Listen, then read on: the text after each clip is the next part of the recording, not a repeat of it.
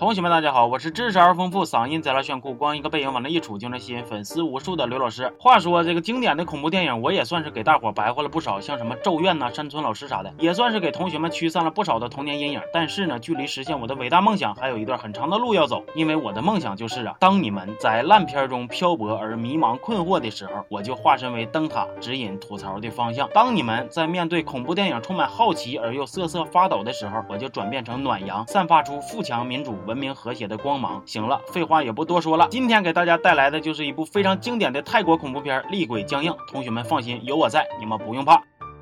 影片的开头呢，有一个小女孩被困在一个破破烂烂、暴土扬尘的小屋子里。紧接着，我们这部戏的唯一女主角抠眼狂魔扶桑嫂就登场了，开始和小女孩展开了一场你追我赶、你哭我喊的动作戏。只见扶桑嫂小个不高，走路发飘，头发挺少，眼神不好，呜嗷喊叫，脾气暴躁，一惊一乍，吓人虎道。总结起来就是一句话：瞅我一眼就浑身发抖。扶桑嫂在一次火灾中失去了孩子，精神失常之后呢，就绑架村里的小孩，挖了他们眼珠子，然后当成自己的孩子养。后来残暴的恶行呢，被村民发现了，愤怒的村民要把扶桑嫂活活给吊死。在扶桑嫂双眼充血、拼命挣扎的时刻，画面一转，正片开始。原来呀，这是一部即将上映的、根据真实事件改编的恐怖电影《厉鬼》里边的一段桥段。而扶桑嫂也是确有其人，男主大庄是电影院里的放映员，原本有一个温柔美丽的女票小倩，但是大庄不懂得珍惜，吸毒又家暴，还乐意买彩票。更过分的是呢，他还把小倩心爱的手表给抢走抵押了。于是小倩一怒之下就选择了分手。哎呀，这恋爱让你谈的太失败了！失败之后的大庄呢，打算痛改前非，洗心革面，追回女友，重新做人。而重新做人的第一步，就是得先赚钱。把小倩的手表给赎回来，结果这哥们选择的赚钱方式居然是卖盗版电影，你就瞅瞅你啊，你这个烂泥扶不上墙，腿短翻不上炕的完蛋玩意儿，你不往好道上走，要不咋就说你能见鬼呢？该啊！跟大庄一起卖盗版的还有小倩他哥阿登，要我说这小倩也是够倒霉的呀，摊上这俩男的一个都不让人省心呢。阿登和大庄打算卖的盗版呢，正是这部厉鬼，俩人一个放片一个录像，结果大庄在放映室半道就睡着了，真是干啥啥不行啊！睡醒之后的大庄呢，发现阿登莫名其妙就消失了，大庄从落在这个电影院里边的录像机里，居然看到了一些奇怪的东西。你们猜是啥？呃，不是这个，是一张可怕的鬼脸。阿登虽然失踪了，但是这个盗版电影大庄还得接着录啊，毕竟钱都拿了，半道撂挑子也不太道德。大庄在自己录电影的过程中发现，哎呀，这我给阿登打电话铃声怎么是从电影里边发出来的呢？哎呀，这电影里边那个被抠了眼珠子的尸体咋看着这么眼熟呢？哎呀，那尸体不就是阿登吗？哎呀呀呀呀，我他妈不是见鬼了吧？明白过味儿来的大庄呢，算是彻底被缠上了。扶桑嫂又是在他后背上撒娇，又是在他家浴室里胡闹，动不动就做个鬼脸，躲个猫猫，甚至在电梯里边也要亲亲抱抱。大庄心寻思，我知道好吃不过饺子，但是你这么热情的嫂子，我还是有点招架不住啊。于是就下抽抽了。小倩看着大庄一天天的神神叨叨、五迷三道的，就来气呀。完了就问他，你到底是咋的了？大庄就说，我说我见鬼了，你信吗？小倩说，我信呢，因为我妈说了，宁愿相信这世上有鬼，也不能相信男人的破嘴。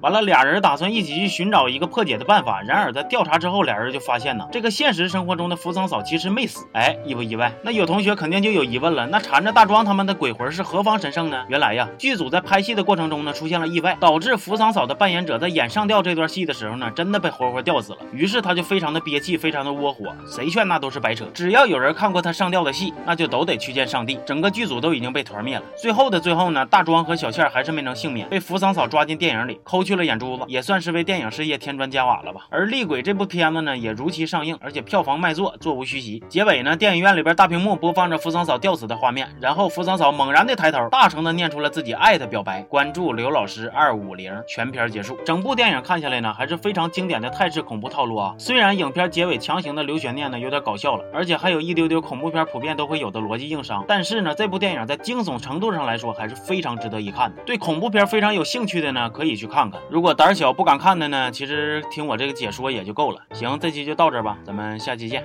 啊。